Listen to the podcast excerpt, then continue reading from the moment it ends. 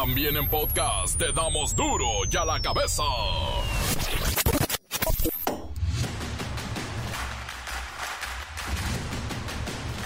Miércoles 12 de julio del 2023, yo soy Miguel Ángel Fernández y esto es duro y a la cabeza, sin censura.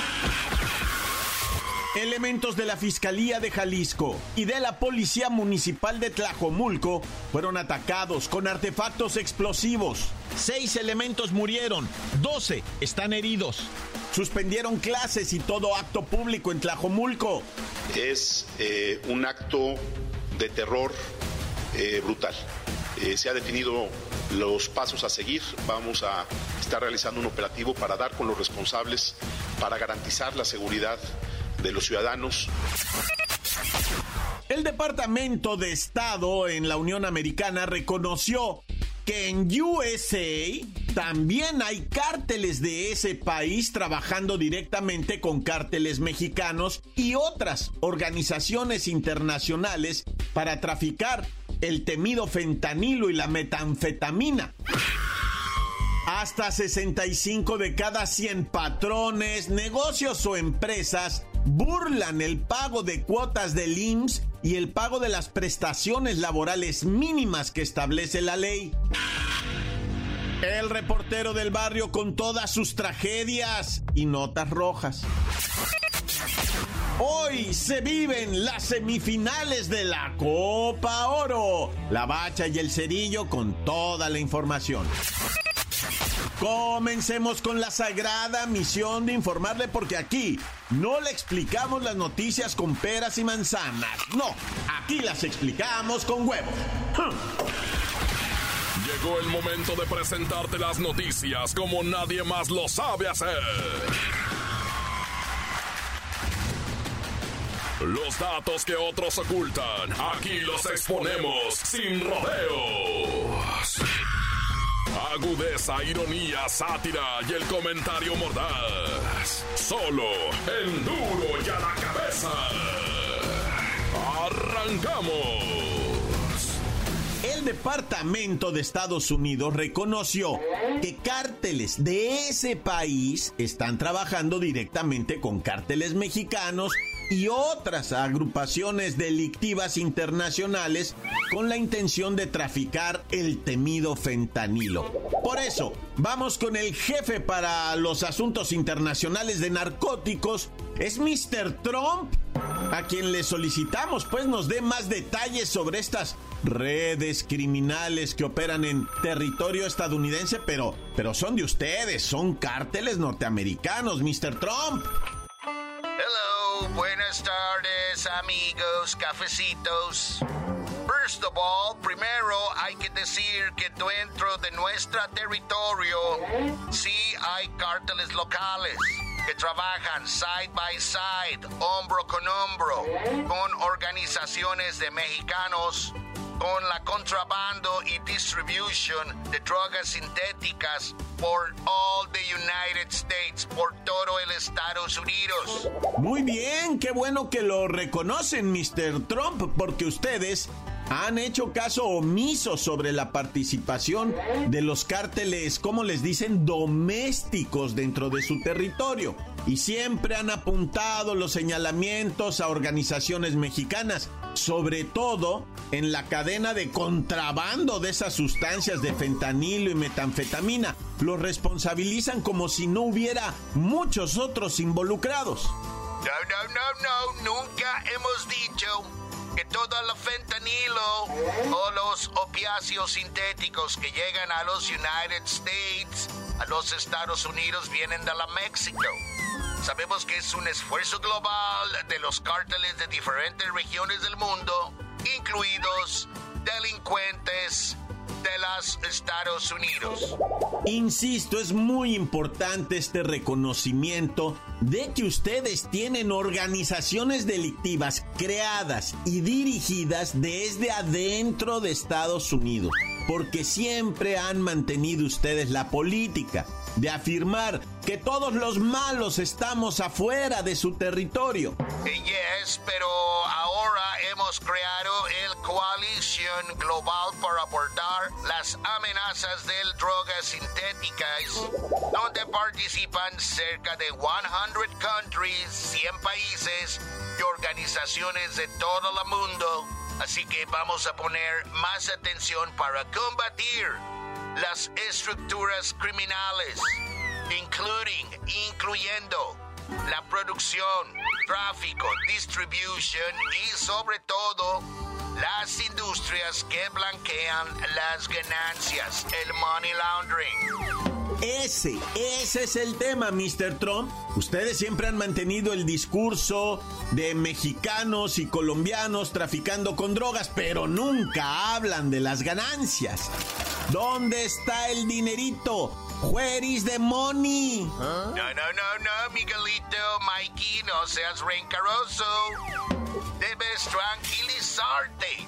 Nuestra nueva coalición tiene la intención de convertirse en un mecanismo para compartir información de inteligencia para combatir el narcotráfico. Algo así como la CIA, pero para los cuates.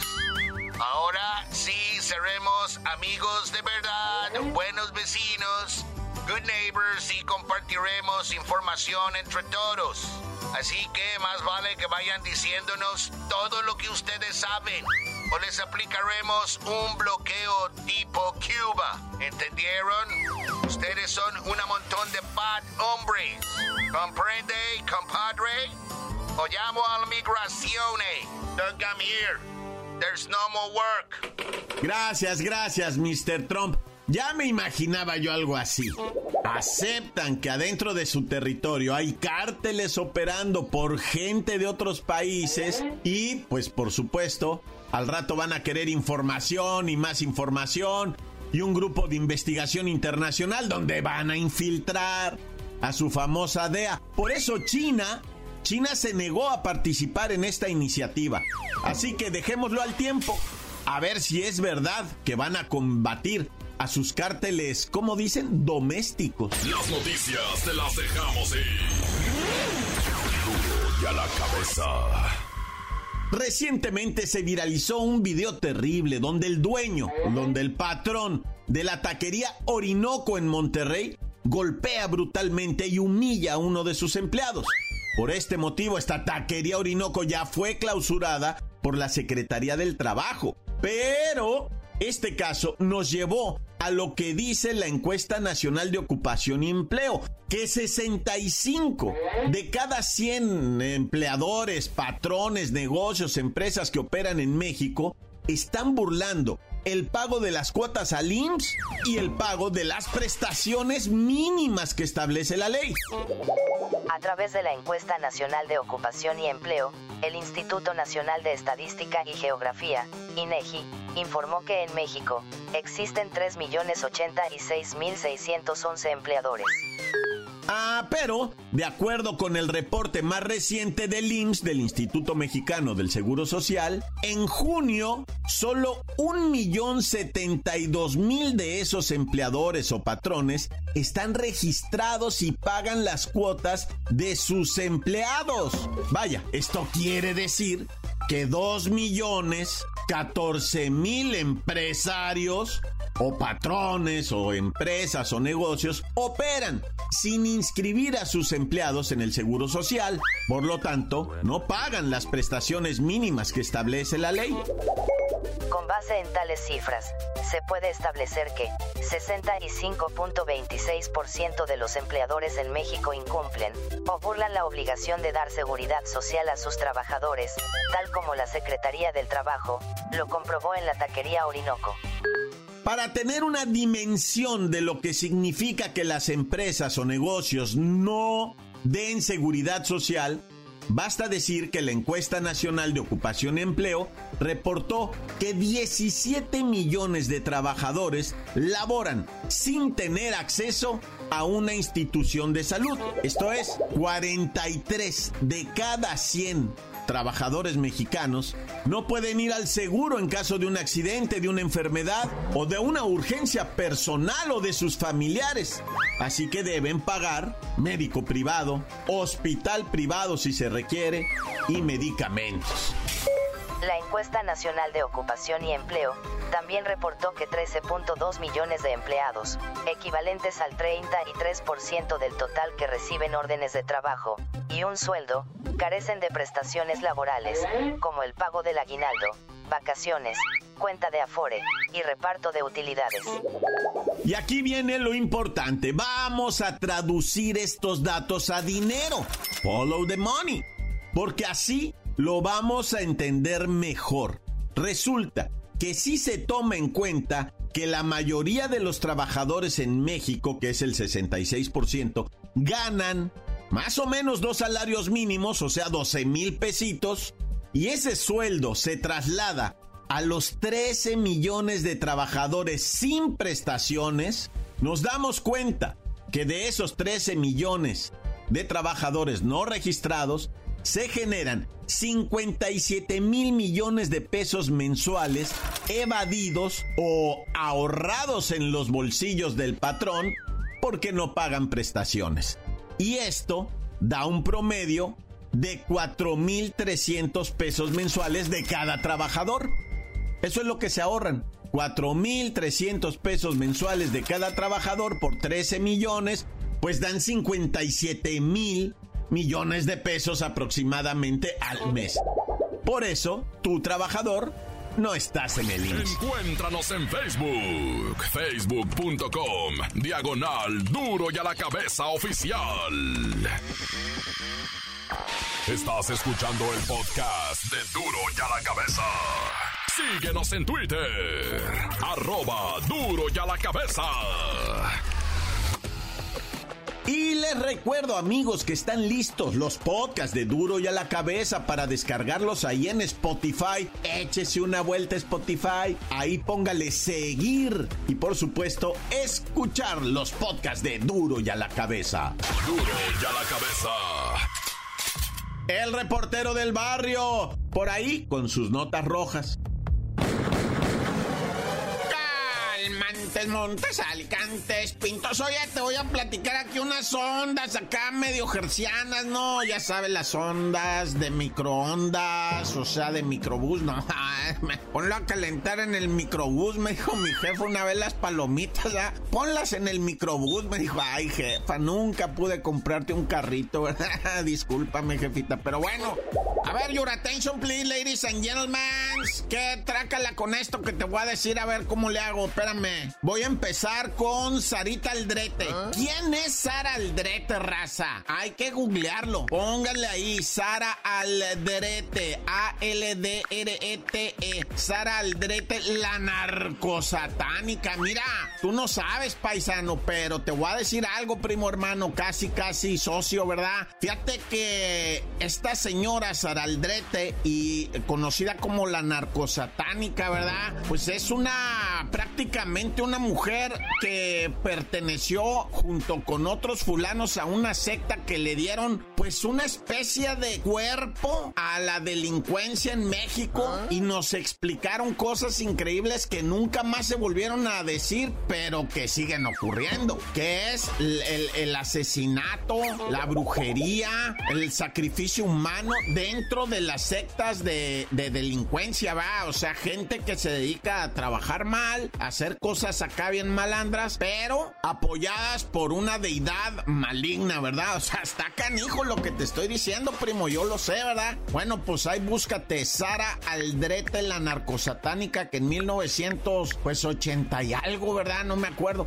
Es que fue el primer caso que yo investigué este, o sea, estaba yo morrito, ah, este, fue el primer caso que yo empecé a recopilar recortes de periódicos, de revistas, escuchar programas en radio, pero pues entonces no se podía grabar, ¿verdad? No se podía tener, ah, pero cómo había cosas de esto, de los narcosatánicos. Le dieron una, la verdad es que era increíble cómo le dieron fuerza a eso del narcotráfico y le agarramos un terror a los narcotraficantes porque decíamos, ah. hacen sacrificios humanos, ¿verdad? O sea, se creía eso, que los narcotraficantes, ¿haz de cuenta un caro Quintero? Uno pensaba que comía gente, ¿verdad? Con todo eso que se dijo, neta, neta, estuvo bien.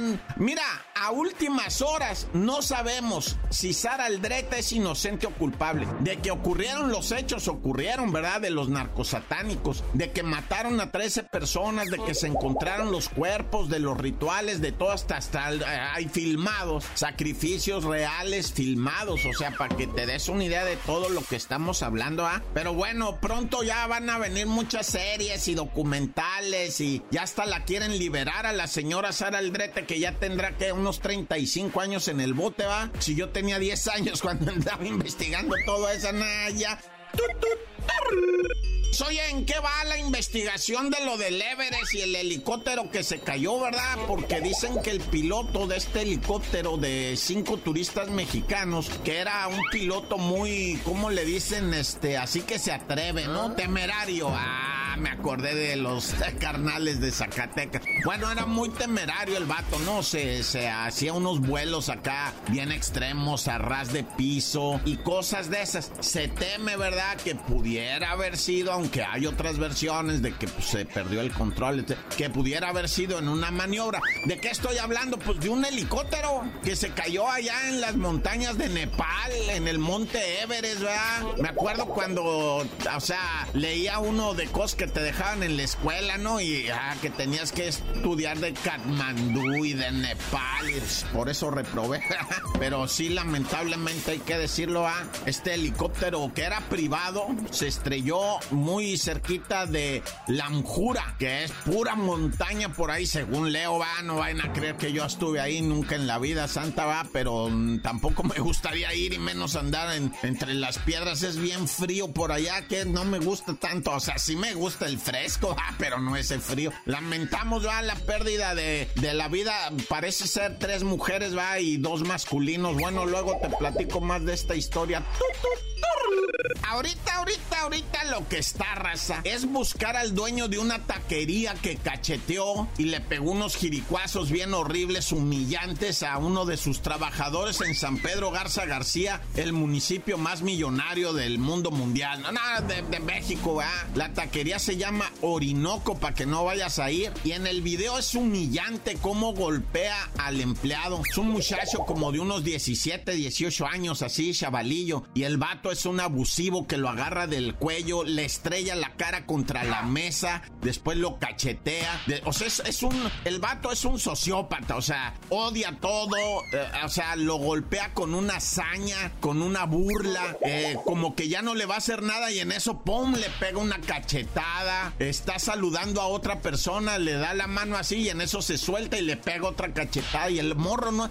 Y luego los taqueros ahí alrededor no hacen nada. Eso es lo que me indigna a mí. O sea, ¿cómo puedes permitir que el patrón le pegue a un compañero de trabajo? Le pegue, dije le pegue, así como lo oyes. El patrón cacheteando a tu compañero de trabajo y tú mirando. ¿Podrías tú, gente? ¿Tienes así la sangre? O sea, yo sé que tú me vas a decir es el jale. Pues sí, pero también puedes conseguir otro jale, no donde te cachetean o en todos los jales te cachetean. O sea, la neta sí puedes ir y decir en otra taquería, oye padre, yo soy ayudante de taquero, hay jale. No creo que te vayan a pagar menos o te vayan a decir, no, no, porque no te dejaste cachetear allá por el del Orinoco, ¿ah? Entonces también métanle dignidad y si tú eres compañero de trabajo de alguien y ves que lo estás cacheteando, oye, no manches, de menos llama al 911. Bueno, ahora sí me enojé. Ya, tan, tan, se acabó corta. La nota que sacude. ¡Duro! ¡Duro ya la cabeza! Encuéntranos en Facebook, facebook.com, diagonal Duro y a la cabeza oficial. Esto es el podcast de Duro y a la cabeza. Vamos a los deportes con la bacha y el cerillo en la semifinal de la Copa Oro.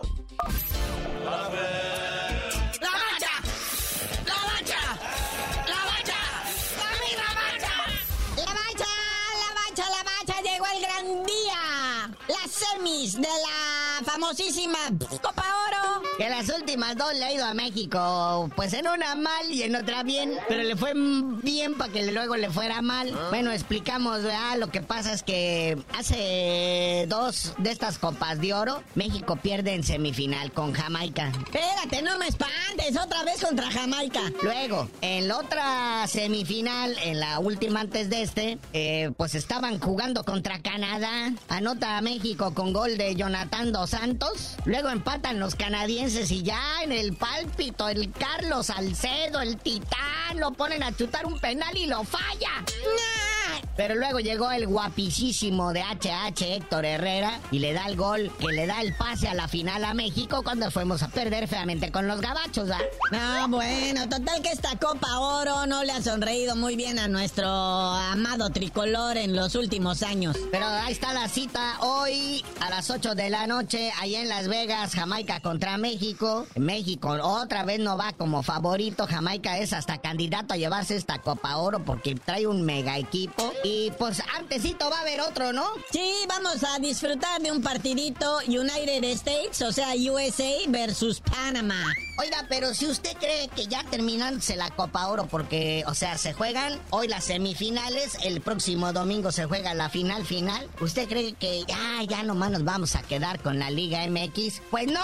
Fíjense que viene el experimento llamado League Scope, que son los de aquí contra los de allá y los de allá contra los de aquí. Va a tener un mes de actividad, se va a parar nuestra gloriosísima Liga MX después de esta jornadita 3 de este fin de semana, porque hay que dar espacio para sacar más dinero y explotar más a los jugadores, ¿verdad? ¿En qué consiste, muñeco, la League Scope? Pues es un torneito, como bien mencionaste, entre clubes, gabachos, clubes mexicanos. Van a formar un tipo así como conferencias, unas tanditas de grupos, luego ahí, pues es un campeonato que no te va a dar absolutamente nada más que lana a los patrocinadores y a los dueños de los equipos. Sí, y sí, neta, o sea, sorprendente, pero la apertura se va a congelar más o menos ahí, echándole a ojo de buen cubero como hasta finales de agosto, por ahí del 25, donde se va a reactivar y mientras tanto, pues a ver este fútbol raro, que está interesante, no podemos dejar de ver un ejercicio así de que enfrentemos los clubes de aquí contra los de allá en competencia y no en partido amistoso, pues ya peleando por algo, ¿no? Pues sí, pero ok, vas a ganar el trofeo. Y luego no es como que calificas al Mundial de Clubes o, a un torneito con, con Mebol, algo así, o sea, te va a dar una preciosa ensaladera para poner en las vitrinas del club al que sea campeón. Pero bueno, hablando de que si qué liga es más valiosa, que si la gabacha, que la mexicana. Aquí tenemos un top 10 de los jugadores más valiosos de la Liga MX en millones de euros, ¿eh? El primerísimo lugar lo tiene el recién contratado Julián Quiñones del AME en 9 millones de euros. Que ya ves que lo naturalizaron y que, que iba para la selección. No, Colombia ya alzó la mano y dijo, no, no, espérame, acá lo ocupo. Esos 9 millones vienen para acá, dice, pero al ratito. Por cierto, Julián Quiñones, la gran estrella, la gran figura pues no ha pateado un balón con el AME todavía. Por culpa de Karim León, da que dejó un cochinero con el escenario en la cancha ahí del Querétaro, en la corregidora. Así que pues un fin de semanita más, ¿verdad? No han dicho cuándo van a reponerse partido, pero pues bueno, ahí está los 9 millones de euros del AME, eh, pues allá en su casa, va Descansando. Pero los Tigres también se gastaron 9 millones. En Fernando Gorriarán cuando se lo trajeron del Atlético San Luis. Y pues no ha sido la gran cosa acá ¿no? Pero digo, fueron campeones los Tigres y de alguna forma Fernando Gorriara pues también, Ojalá las marcas, esa amenaza. ¿Y qué me dices del Toluca que le invirtió ocho y medio millones a Maximiliano Araujo? No, no sé, pues casi casi se comparan con los 8 millones de euros que se gastó en la máquina en Charlie Rodríguez, el Cruz Azul, que tampoco ha jugado este torneo en la máquina porque anda en la selección jugando la Copa Oro. Pero bueno, ahí luego le seguimos con más de esto porque pues hay jugadores también de las Chivas en este listado, del Pachuca también. Pero bueno, ya tú no sabías de decir así de buena manera y de buen modo porque te dicen el cerillo. Hasta que regrese mi adorado Apertura 2023 les digo.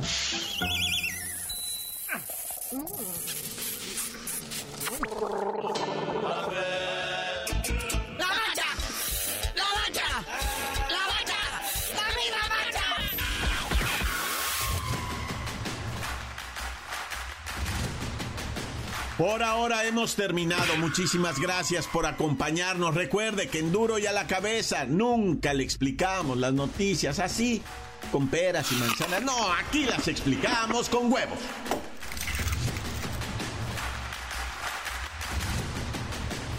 Por hoy el tiempo se nos ha terminado. Le damos un respiro a la información, pero prometemos regresar para exponerte las noticias como son. Duro y a la cabeza es Miguel Ángel Fernández, Arturo González, Eddie González y la producción de Luis González, el señor X. Una producción original de MBS Radio.